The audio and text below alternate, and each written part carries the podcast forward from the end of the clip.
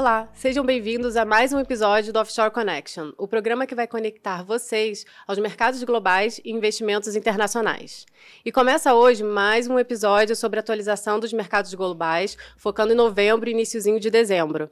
E trouxe aqui nos estúdios novamente o CIO de Portfólio Solutions Internacional, Marcelo Santucci. Seja bem-vindo. Tudo bem, Carol?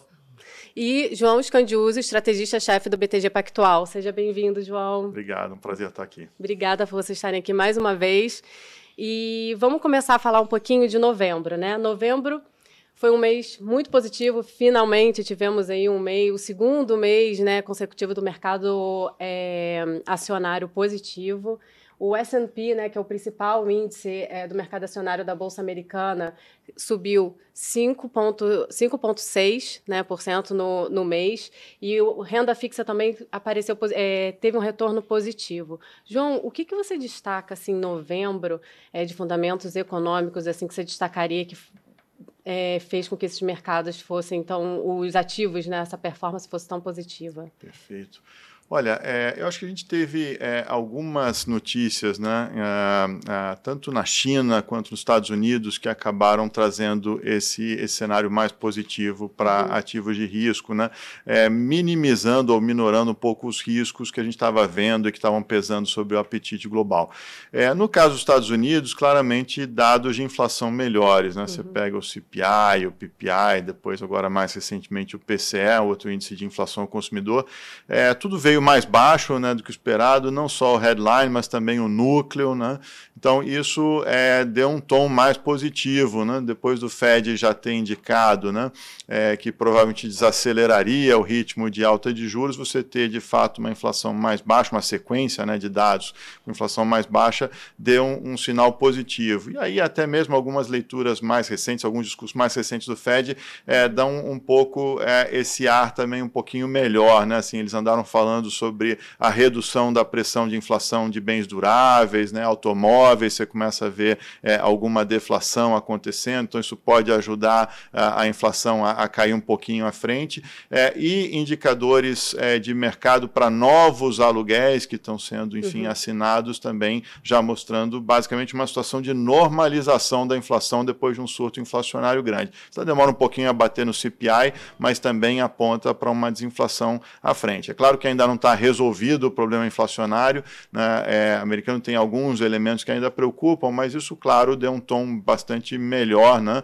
É, de, de, redução de pressão de curva de juros né? É, e, é, obviamente, que a, a, acaba é, influenciando o apetite por risco global. É, no caso da China, a gente já na virada do mês de outubro para novembro começaram rumores de que o país poderia flexibilizar a política de zero Covid, que, obviamente, é algo que vem, enfim, pesando muito contra o crescimento chinês, esse distanciamento social, é, lockdowns em partes importantes do país. Né? Então, isso tudo, é, claro que, que vem sendo um peso para a economia global. Né? E, de fato, é, é, os últimos dias têm confirmado uhum. esse movimento, esse movimento de flexibilização. Então, o mercado já reagiu aos rumores né, de uma forma bastante forte. E um outro ponto que eu destacaria de China é que também é, houve, é, por parte do governo do PBOC, do CBIRC, que é o regulador uh, financeiro, é, a, a, publicação de uma série de normas que visam facilitar o acesso ao financiamento por parte das construtoras. Né? E o setor de construção imobiliária estava não está numa recessão terrível, né? E estava é, num problema de falta de confiança, né? Em que os compradores não confiavam na entrega das obras, não estavam pagando, né? É, suas, suas, hipotecas, é, os financiadores não se dispunham, né? A, a financiar com comprar bonds ou os bancos não queriam, não podiam mesmo aumentar a sua exposição setor, isso tudo está mudando, está né? Tá tendo uma certa flexibilização nessas regras de financiamento no macro prudencial, e isso tudo uhum. também fala de uma recuperação do mercado imobiliário. Então, tanto a política de zero Covid quanto é, o financiamento imobiliário, tudo aponta para um cenário um pouco melhor para a China à frente. Santucci, pegando né, esses dados econômicos aqui que o João destacou em novembro, como é que, qual é a sua leitura né, é, dessa melhora do apetite ao risco dos investidores, assim, o impacto nos principais benchmarks, nos principais índices globais? Não, perfeito, Carol. É, quando a gente olha um pouco, a gente projeta sempre aqui a tabela dos benchmarks, né, a performance dos principais índices de mercado, e olhando um pouco para eles, é, dá para ver duas coisas. Essa, esse comentário que o João fez, é, a gente consegue olhar exatamente o que aconteceu via é, essa tabela. Ah, quando a gente olha né, diferentes ativos, é, em novembro eles estão com comportamento positivo, aí, representado em azul, né, e, e, no ano a performance segue em vermelho, na maioria deles. Né, e quando a gente olha para cada classe de ativos, sendo a renda fixa, renda variável, a gente vê, por exemplo, na renda variável, o S&P, você já antecipou, né, subiu 5,6, mas dentro do S&P a gente tem dois ativos que a gente, dois benchmarks que a gente acompanha, que é o índice de valor e índice de crescimento. Né? As, as empresas mais sensíveis à, à, taxa de juros, a crescimento, é, e as empresas mais consolidadas, mais de valor. Repara que mesmo com essa melhora de mercado, Uh, o índice de velho, né, de valor, ele teve uma, uma, valorização superior ao índice de growth. Isso a gente tem falado, a importância de ter diversificação e estar mais em velho. Isso que a gente buscou lá desde o ano passado. Outra coisa interessante desse própria, dessa própria uh, dessa caixinha de, de, equities, de renda variável, o João falou da China, né, alguns sinais de uh, abertura. É, quando você olha esse MSCI é, mercados emergentes, emerging markets, tem um grande peso de China. E ali você repara que no mês de novembro foi uma recuperação maior, inclusive, com que outros é, tanto o S&P subindo mais de quase 15%. Então você vê exatamente, mesmo Europa também tendo uma recuperação um pouco melhor que Estados Unidos, mas todo o mercado acionário se recuperando. É, e quando você também mencionou, né, Carol, que a renda fixa se é, teve um comportamento positivo, isso foi muito, o João falou, sobre o Fed está dando sinais de alguma desaceleração no ritmo de alta de juros, né? não é corte de juros, é só diminuir a, velocidade de alta, o pace de alta. Né? É, e quando ele faz isso uh, e reconhece um pouco também o que o João mencionou, que essas, essa alta já acumulada está tendo algum impacto, essas condições financeiras mais restritivas começam a ter um impacto né, na atividade também um pouco na inflação, os juros futuros acabaram tendo um yields né, menores, tanto do título soberano quanto do grau de investimento e, e, empresas classificadas como high yield, né, mais, um pouco mais arriscadas. Isso a gente vê nos índices de renda fixa. O Barclays Aggregate ele teve uma valorização né, de 4,71%, ou seja, os yields fecharam e o mercado teve uma valorização. Então, é, através dessa tabela, é muito claro ver um pouco é, como que o mercado se portou né, à luz dos eventos que o João descreveu. E quando a gente olha um pouco, né, mesmo o mercado de, de FX e commodities que tem ali também, é, tem a questão do dólar, né, o dólar index, que a gente uhum. falou que foi uma posição muito importante, que serviu como é, uma certa proteção, um equilíbrio de portfólio que a gente manteve por quase mais de um ano, na verdade, é, nos portfólios, quase um ano. É, é, nos portfólios. E quando a gente olha em novembro, no caso, o dólar contra uma cesta de moedas, né, mais de países desenvolvidos, né, ele sofreu uma depreciação. No ano, o dólar ainda segue forte, seguiu forte, mas no mês, uma queda de 5%. E a gente conseguiu, já, a gente já tinha saído do, dessa posição de, para balancear os portfólios, exatamente porque a gente estava vendo sinais de que o Fed estava querendo, ou estava é, é, guiando o mercado para dizer: olha, em algum momento né, ele tinha subido 25, 50 e 4 de 75, em algum momento ele poderia falar, olha, eu vou começar a desacelerar o ritmo de alta. Então a gente tinha saído do dólar, o dólar ficou marginalmente mais fraco contra essa cesta de moedas, tem o euro, o ien, o franco suíço, o, o sterling, né, o, o pound, e, e então ali no caso, tanto petróleo quanto uh, dólar, ele acabaram apanhando um pouco no mês de novembro, a despeito de terem uh, rentabilidade positiva no ano. Uhum. Petróleo um pouco pela atividade global, é, e, e próprio dólar index pela essa questão que a gente falou de na margem subir menos os juros, enfim, e, e parecer que está tendo impacto já é, é, na inflação a questão da alta de juros. A gente vem falando isso em vários episódios sobre a, o, os bancos centrais muito preocupados né, em conter a inflação, a subida de taxa de juros e como isso está refletindo nos mercados. E, e né, agora você acabou de explicar como é, é, tem um grande impacto né, o, o, movimento que o Fed faz, a expectativa também na taxa de juros americana. João, pegando esse gancho, é, como é que você, qual é a sua leitura né, para a política monetária atual do Fed? O que, que você destaca, destacaria? O que, que a gente tem que estar mais atento né, aos sinais? Sinais é, do Fed agora atualmente? Olha, Carol, é, o Fed sinalizou muito bem né, uma desaceleração do ritmo de alta agora para dezembro. Uhum. Né? É, ele deve ir, ele estava no ritmo de 75 bases, já uhum. foram quatro seguidas, 75 bases, ele já indicou é, para essa reunião de dezembro 50 bases. Né? É, eu acredito que ele deve deixar em aberto o passo de fevereiro, quer dizer, o mercado ali dividido entre 25 e 50, entre uma nova desaceleração e manutenção do passo. Né? É, e acho que o, o principal é, nesse momento para o Fed né, é, é, de fato conseguir ver uma maior desaceleração do mercado de trabalho, quer dizer, uhum. uma certa folga do mercado de trabalho começando a acontecer. Né? Que eu falei, olha, já tem alguns sinais de inflação de duráveis se acomodando, uhum. é, aluguéis né, de mercado se acomodando, mas a gente tem uma incerteza muito grande sobre uma parte enorme da inflação, que é a inflação de serviços não aluguéis. Né? Uhum. E aí tem diversos componentes dessa inflação que são muito é, ligados à inflação salarial, em que o principal custo desse tipo de serviço é o salário.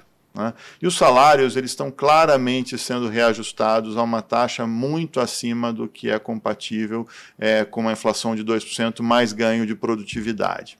Né? Então, nesse sentido, a gente ainda não está é, num equilíbrio. Né? Tem havido alguns sinais incipientes de desaquecimento do mercado de trabalho, Tá? Uhum. Mas, é, no fundo, é isso. São ainda incipientes, são sinais, são né? sinais é, e não são lineares. Né? A gente teve, por exemplo, agora, nesse último relatório uhum. né, é, de emprego, a gente viu, é, relativo a novembro, a gente viu, na verdade, uma surpresa positiva. Né? Uhum. Então, a desaceleração está acontecendo, mas numa taxa menos rápida do que o mercado esperaria né? Uhum. e do que o Fed gostaria de ver. Então, esse claramente ainda é uma incerteza sobre como é que o Fed vai conduzir essa política monetária daqui para frente. Quer dizer, é, claramente ele quer entrar numa fase né, é, de redução de pace, agora para 50, mais à frente 25 bases, né, uhum. e aí fazer uma sintonia fina, mas essa sintonia fina, é, até onde ela vai, né, vai depender muito dessa evolução de mercado de trabalho, além, claro, da inflação, que sempre é uma série que está sujeita né, à surpresa. A gente passou um ano inteiro em que as surpresas foram muito fortes de uma maneira geral, autistas, né? então ainda é um ponto de preocupação. Mas essa questão do mercado de trabalho, eu diria que é uma incerteza grande. Né? Uhum. Né? Se a economia americana apresentar uma maior resiliência né, ao que já aconteceu de alta de juros, isso tende a implicar que o Fed vai ter que avançar mais no processo de aperto. Avançar é de ser mais duro ou de ficar por mais tempo? Olha, eu acho que, é, no fundo, assim, as duas, ficar por mais tempo, eu acredito que ele já está indicando, né? uhum. né? Já tem tentado convencer o mercado há um certo tempo uhum. de que ele vai é, persistir, de que é, não pode baixar a guarda muito cedo, que isso foi um erro nos anos 70, né? Uhum. Quando o Fed subiu os juros, né? Quando a inflação começou a subir, mas logo no primeiro sinal de desaquecimento já. começou a cortar. Então, isso ele já tem, acho que muito claro na cabeça que não querem repetir esse erro. Mas, além disso, eu acho que nessa fase já de sintonia fina eles podem ser levados aí um pouco mais longe, sim. Uhum. É, é interessante e ver isso, né, Santucci, é, isso, agora o, a incerteza não está na questão do controle da, só do controle da inflação, mas do, aonde vai chegar né, essa taxa terminal é, de juros dos Estados Unidos e a gente viu como é que impacta isso nos ativos risco. E agora a gente tem visto né, na renda fixa, ela está sendo um dos principais, né, classe de ativos ali sendo impactadas. Como é que é, você tem visto? Ele, ele tem mostrado a simetria, novamente simetria, né, a renda fixa agora, tem um colchão, tem yield, é, como é que você tem visto, analisa assim, o mercado de renda fixa nesse momento e como é que tem vocês têm navegado nesse período? Não, perfeito. Ótimo, ótimo ponto para ser analisado aqui, Carol. Primeiro, a gente vê valor sim atualmente no nível de retorno nominal dos yields que a renda fixa está oferecendo. Então, depois de vários anos com um baixíssimo retorno nominal e durante muito tempo com um juro real negativo, ou seja, o juro nominal era baixo, o retorno nominal abaixo da própria inflação, então gerava um, um, um retorno real negativo, é, esse grande movimento de arrumação que foi essa elevação do Fed e, e já o quanto o mercado espera que o Fed vá chegar, que próximo de 5% hoje, que é o precificado é, no mercado, nessa região de 5%, ele causou, obviamente, é, uma, uma, instabilidade, uma insegurança com relação a, a, todo o processo, a elevação, né? Quando você está em mudança de regime, de estimulativo para restritivo, a própria natureza, a própria mudança de direção gera uma relação de incertezas. A gente tivemos outras incertezas, como a guerra, como a questão da China, atividade, etc., mas geopolítica, inclusive. Mas é, esse movimento de abertura de yields é, neste momento, a gente já há alguma, dois, três é, meses, a gente tem visto como uma boa oportunidade de conseguir uhum. construir um portfólio de qualidade em que você é pago, né, para vamos dizer, pago para esperar, o que a gente fala. Né? O, o, seu capital hoje, muito melhor que cash, que ficar parado, ele tem retornos, né, não só o juro soberano né, é, dos Estados Unidos, mas sim papéis classificados como grau de investimento, ou seja, com uma ótima qualidade de crédito, a gente consegue hoje ter papéis é, rendendo entre 6, 6,5, às vezes 6,80 é, de juro nominal, que uhum. parece bastante atrativo nesse momento. E mesmo se o investidor tiver medo ou ainda tiver muita é, é, dúvida com relação à própria trajetória de inflação, também do lado de juros, é, é, de, de, títulos que protegem a inflação, né, as TIPS, é, é, um pouco análogo às NTNBs no Brasil, que o juro também foi negativo durante grande parte do ano passado e parte desse ano, esses juros já estão positivos entre 1,70%, 1,80%, 2%, 2,20%, dependendo um pouco do vencimento. Mas, novamente, você é possível, é, e a gente tem feito, tem é, é, é sugerido e tem feito, é, é, tem visto isso como uma oportunidade para os portfólios, de estar tá gerando um yield, né, um retorno positivo dessa ordem, 6,5%, 7%, através de títulos de grau de investimento, e complementando isso também com exposição a títulos soberanos que tem uma ligação com a inflação a inflação que o mercado está projetando à frente é na ordem de 2,5%. Uhum. A, a, inflação implícita, ou break-even inflation, como é dito lá fora. Uh, é, então, é uma inflação esperada, projetada 2,5%, com juro real de 2% a gente olha, pode ter uma chance de você ganhar dos dois lados, que o juro, essa inflação a ser realizada pode ser maior do que 2,5 e esse juro nominal ser menor, ser mais espremido. Então você tem uma, no mínimo uma chance de corrigir seu dinheiro pela inflação e mais um juro real de 2%, que parece bem atrativo. Uhum. Ou eventualmente até ter uma exposição a uma inflação até maior, o que é positivo para os ativos. Então, isso é o que a gente vê um pouco como oportunidade hoje, que o mercado gerou quando a gente olha o comportamento da renda fixa e da renda variável, até na verdade os portfólios, né, que são normalmente portfólio típico ali do, do, do americano, internacional, é uns 60 de, de renda variável, 40 de renda fixa. É, 2022 tem sido um dos piores anos de performance. Mas quando a gente olha historicamente, isso parece ser um pouco exceção. Normalmente existe um componente de, de compensação entre as duas classes de uhum. ativos. Por isso que, historicamente, é, é, um, é, um, é um tipo de carteira interessante. Obviamente que, eh, dependendo um pouco do ciclo econômico ou do, do quanto o mercado está precificando ali nos ativos, uma composição um pouco desviada com relação a essa, esse norte de 60-40, pode ser 40-60, mas o, acho que a grande mensagem é o seguinte, o movimento de 2022 foi muito intenso e difícil, com as incertezas que temos, mas ele, neste momento, a partir da virada do, do, do semestre, começou a gerar oportunidades. Primeiro na renda fixa, Talvez é, é, é, um pouco depois a renda variável parece que não corrigiu tanto esse ambiente de juros uhum. altos como a renda fixa, mas existem sim setores, empresas é, é já interessantes com um valuation bem interessante para ter, então, novamente buscando qualidade. A gente mostrou a tabelinha que velho bateu growth uhum. e no uhum. ano velho caiu muito menos que growth. Então a gente tem é, priorizado empresas, setores ligadas a, a valor, a infraestrutura, financials, né, bancos, é, e inclusive Uh, pagadores de dividendo, empresas dominantes, geradoras de caixa. Uhum. Os juros serão mais altos. Os juros estão muito restritivos hoje, estão indo numa casa, numa região restritiva. Em algum momento o Fed pode até relaxar um pouco, mas o juro de equilíbrio, o novo juro de equilíbrio, provavelmente da próxima, próximos cinco anos, próxima década, deve ser, a gente imagina que seja superior à da última década e isso gera um pouco de é, mudança, um pouco como a gente faz a alocação de recursos. É, é interessante você estar tá falando é, de ver, né? O, o mercado está volátil, né? Tá, e 2022 foi muito diferente, né, do histórico, mas existem boas oportunidades, sim. Eu acho que uma boa análise, né, com cautela e olhando tanto renda fixa, renda variável, olhando todas as classes de ativos, né, e com qualidade, eu acho que a gente consegue ter bons retornos. E lembrando que a gente está falando aqui em retornos em dólar, né? Sim. Então, acho que é importante essa questão dos equities de velho e growth. No último episódio, o Ralph Davidson estava aqui com a gente, falou Perfeito. muito sobre essa questão dos setores. A gente está vendo aqui também na tabela, né, esse impacto e refletindo. E eu acho que não, não dá para deixar de falar também essa da, questão da renda fixa que mudou o seu comportamento esse ano, né? É, começou a aparecer os yields que há muito tempo nos Estados Unidos, né, lá fora não aparecia. E aí falando também não tem como não falar um pouquinho de China, né, que a gente fala é uma grande potência, né, é, do mercado. O João estava lá na China mês passado. Acho que desde é, do mês passado para esse mês, acho que muita coisa aconteceu, né? É, política de flexibilização, enfim, tem muita coisa que já está impactando nos mercados. E eu queria puxar um pouquinho de novo é, esse ponto, né, que é muito importante que ele, a é, China puxa né, o índice de mercados emergentes ali, né, e, e também puxar para vocês dois. É, o João falou um pouquinho né, do, do que ele destacaria mais ali em relação à China, e aí commodities, né? Eu acho que é muito impactado em relação à China. A gente veio conversando quando a gente veio aqui para o estúdio sobre commodities. O que, que, que, vocês destacariam? É uma boa oportunidade? Não é? Há, há incertezas, há riscos em relação a isso?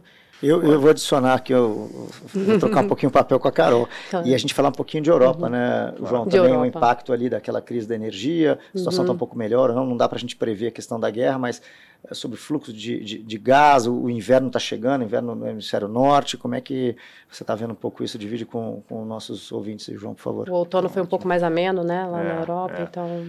Então, assim, é, acho que de China, é, como você mesmo comentou, né, Carol, assim, já muita coisa mudou, né? Uhum. Tem três semanas que, que eu voltei, né? né? É, e muita coisa mudou desde então, né? Minha experiência lá, acho que de fato é, foi sentir na pele, né, quão restritiva é, tem sido essa política de zero Covid, uhum. quanto é, atrapalha o dia a dia ali do chinês, a circulação, né?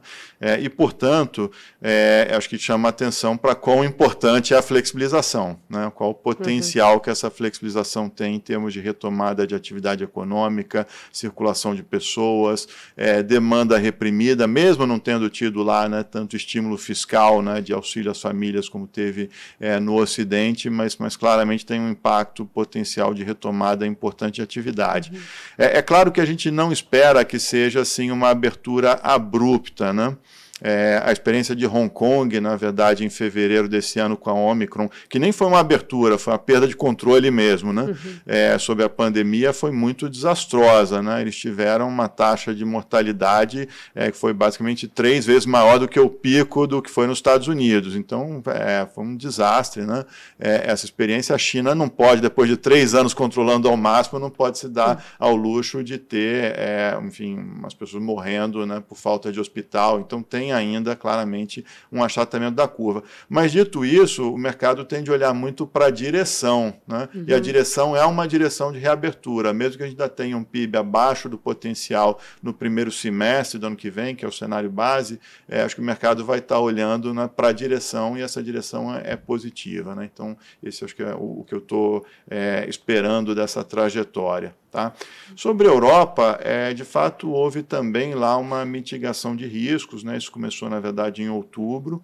É, a gente chegou é, já a, ao final de setembro com um nível bastante satisfatório né, é, de é, armazenagem de gás né, para passar o inverno. Né. Isso agora, né, depois é, já chegou outubro e novembro até é, a níveis superiores ao de anos anteriores, à da média dos anos anteriores. Então, assim, eles fizeram um trabalho muito bom, tanto de redução de consumo, isso em parte foi pela própria alta de preço do gás, né, mas também campanhas de redução de consumo, como também, é, é, também de conseguir fontes alternativas da África, dos Estados Unidos, de gás uhum. liquefeito, né, para é, retomar esse nível de estoques. E, claro, estão dando um pouquinho de sorte, porque, pelo menos, assim, esse é, final de outono, né, a proximidade do inverno, está se mostrando menos frio do que a média né, dos anos, então menor demanda por calefação. Né. Dito tudo isso, o preço do gás chegou a bater basicamente 340 euros por megawatt-hora, tá, caiu agora, está em 100 140, então melhorou muito. Uhum. Né? É, e é, é, praticamente negligenciável nesse momento um risco de racionamento no inverno, que era um risco relevante ali até setembro. Né? E, obviamente, se tivesse um racionamento, a gente estava falando de uma recessão muito maior, né? por uma recessão de oferta. Então, isso realmente mitiga bastante os, os, os riscos de Europa. Dito isso, é, mesmo a 140 é, euros por megawatt-hora, isso ainda é seis vezes mais caro do que era pré-pandemia ou do que é o preço do gás nos Estados Unidos. Então, também não é que esteja barato e a gente esteja com tudo normal. Né? Uhum. É apenas uma mitigação, o risco já teve pior do que está nesse momento. E Santucci, como é que você como é que você enxerga nessa questão, né, no impacto assim do, dos ativos de risco, commodities, como uhum. é que uhum. você vê nesse nesse cenário? Cara, eu acho que dá para dividir bem é, para responder essa pergunta.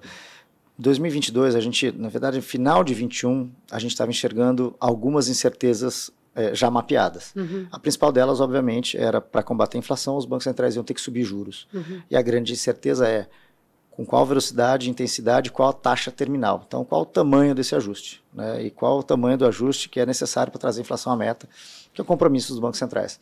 Então, a gente entrou na final de 21 é, para entrar em 22, dado o grau de incerteza, a gente ficou mais é, conservador, né? E que o principal foco de incerteza era a taxa de juros. A gente todos os ativos que tinham mais sensibilidade à taxa de juros, a gente reduziu essa exposição. Na renda fixa, diminuímos o caixa, diminuímos a, a, duração média, o vencimento dos títulos. Na renda variável, fomos para setor de valor e dividendos saindo do setor de crescimento. Tá? É, e, obviamente, tivemos ainda o DXY, o dólar, tivemos a, a estratégia de opções quando era é, ajustado ao nível de risco do cliente e e o instrumento permitia, tivemos mais caixa. E aí a gente vai monitorando essas incertezas. O que aconteceu ao longo até, diria, primeiro semestre de 2022, a gente teve, na verdade, um aumento da incerteza, uhum. das incertezas, que foi a guerra, que eclodiu ali, acho que no primeiro trimestre do, do, do fevereiro, fevereiro, né? né? primeiro tri de, desse ano, e a gente teve a própria China, que essa política de Covid continuou, uhum. né, talvez mais tempo que as pessoas imaginavam, ao longo do ano. Então, a gente teve, ao longo do primeiro semestre inteiro, grandes incertezas, e a gente continuou com, esse, é, com essa visão mais conservadora na alocação dos recursos dos nossos clientes, diferentes carteiras.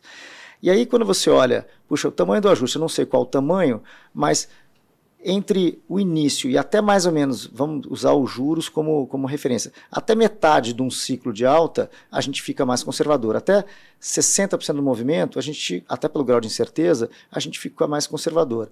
A partir do momento que a gente conseguiu enxergar mais ou menos onde deveria ser a taxa terminal, que é, vamos, vamos supor, é, a gente imaginava no início do ano que o Fed deveria chegar a 4, 4,5. O mercado estava mais na casa de 3. A gente falou, olha, nosso cenário está um pouco diferente do mercado, a gente está mais conservador.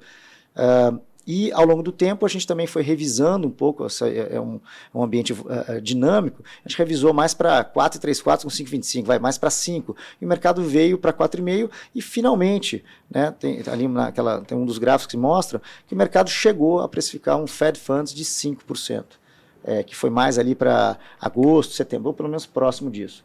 É, a partir daquele momento que a gente fala, olha, o mercado chegou um pouco muito mais próximo da onde a gente imagina que seja a taxa terminal, uhum. e o uhum. Fed fala, mesmo que tenha um ajuste fino, nos parece, a gente só vai saber quando o ciclo é, qual a taxa terminal quando acabar o ciclo. Uhum. Né? Então, é, ex ante a gente tem que imaginar, olha, provavelmente a gente já passou mais da metade do ciclo, eu vou estimar que a gente está em 70%, 80% do ciclo, talvez.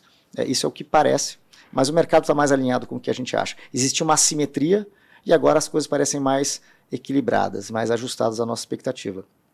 É, aliado a uma situação de preços, a gente falou aqui da renda fixa, mas esse, todo esse movimento gerou comportamento negativo da performance dos ativos de renda variável e de renda fixa.